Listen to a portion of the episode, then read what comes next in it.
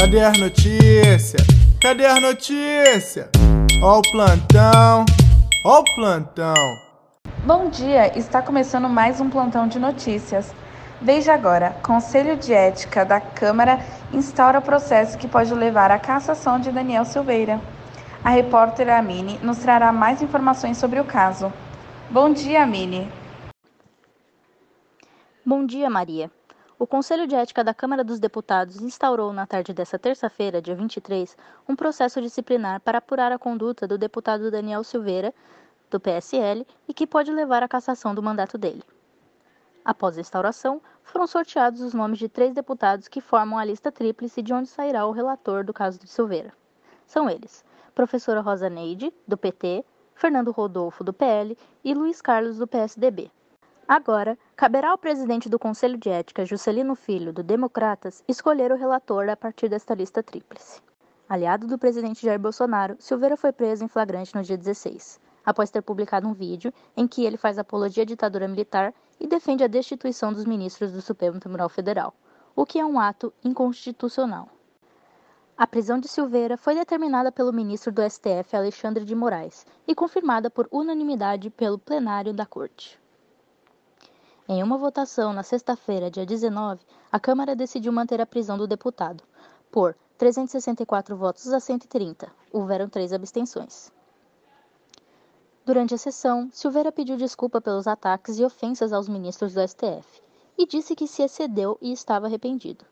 Ele argumentou ainda que não poderia ter sido preso devido à imunidade parlamentar e ao direito à liberdade de pensamento.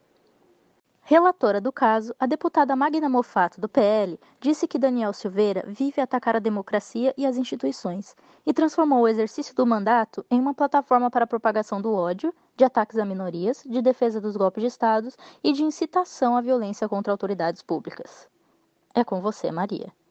Obrigada, Mini. A comentarista Maitê mostrará sua perspectiva em relação ao caso. Bom dia, Maria. Sobre o caso do Daniel Silveira, acho incoerente o posicionamento dele pelo fato de a ditadura ter sido uma época onde o povo não era livre para expor suas opiniões e tudo era censurado. E ao fazer apologia à ditadura, ele está infringindo os direitos humanos, pois pessoas foram presas e torturadas e até mortas.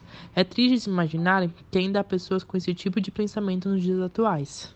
Obrigada, Maite. Agora vamos para as últimas informações sobre a pandemia do novo coronavírus. O Brasil registrou 2.349 mortes em 24 horas, batendo o recorde desde o início da pandemia.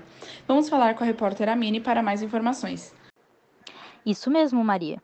O país registrou 2.349 mortes pela Covid-19 nas últimas 24 horas, o maior número desde o começo da pandemia, e totalizou, nesta quarta-feira, 270.917 óbitos. Com isso, a média móvel de mortes no Brasil nos últimos sete dias chegou a 1.645, também um recorde. Em comparação à média de 14 dias atrás, a variação foi de 43%, indicando tendência de alta nos óbitos pela doença. É o que mostra o novo levantamento do consórcio de veículos de imprensa sobre a situação da pandemia de coronavírus no Brasil a partir de dados das secretarias estaduais de saúde. Também já são 49 dias seguidos com a média móvel de mortes acima da marca de 1 mil, 13 dias acima de 1,1 mil e pelo 11º dia a marca aparece acima de 1,2 mil.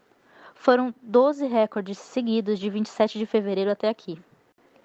Em casos confirmados, desde o começo da pandemia, 11.205.972 brasileiros já tiveram ou têm o novo coronavírus com 80.955 desses confirmados no último dia. A média móvel nos últimos sete dias foi de 69.107 novos diagnósticos por dia, a maior média de casos desde o começo da pandemia. Isso representa uma variação de 32% em relação aos casos registrados em duas semanas, o que indica tendência de alta também nos diagnósticos. 22 estados estão com alta nas mortes. São estes: Paraná, Rio Grande do Sul, Santa Catarina, Espírito Santo, São Paulo, Goiás, Mato Grosso do Sul, Mato Grosso, Acre, Amapá, Pará, Rondônia, Tocantins, Alagoas, Bahia, Ceará, Maranhão, Paraíba, Pernambuco, Piauí, Rio Grande do Norte e Sergipe.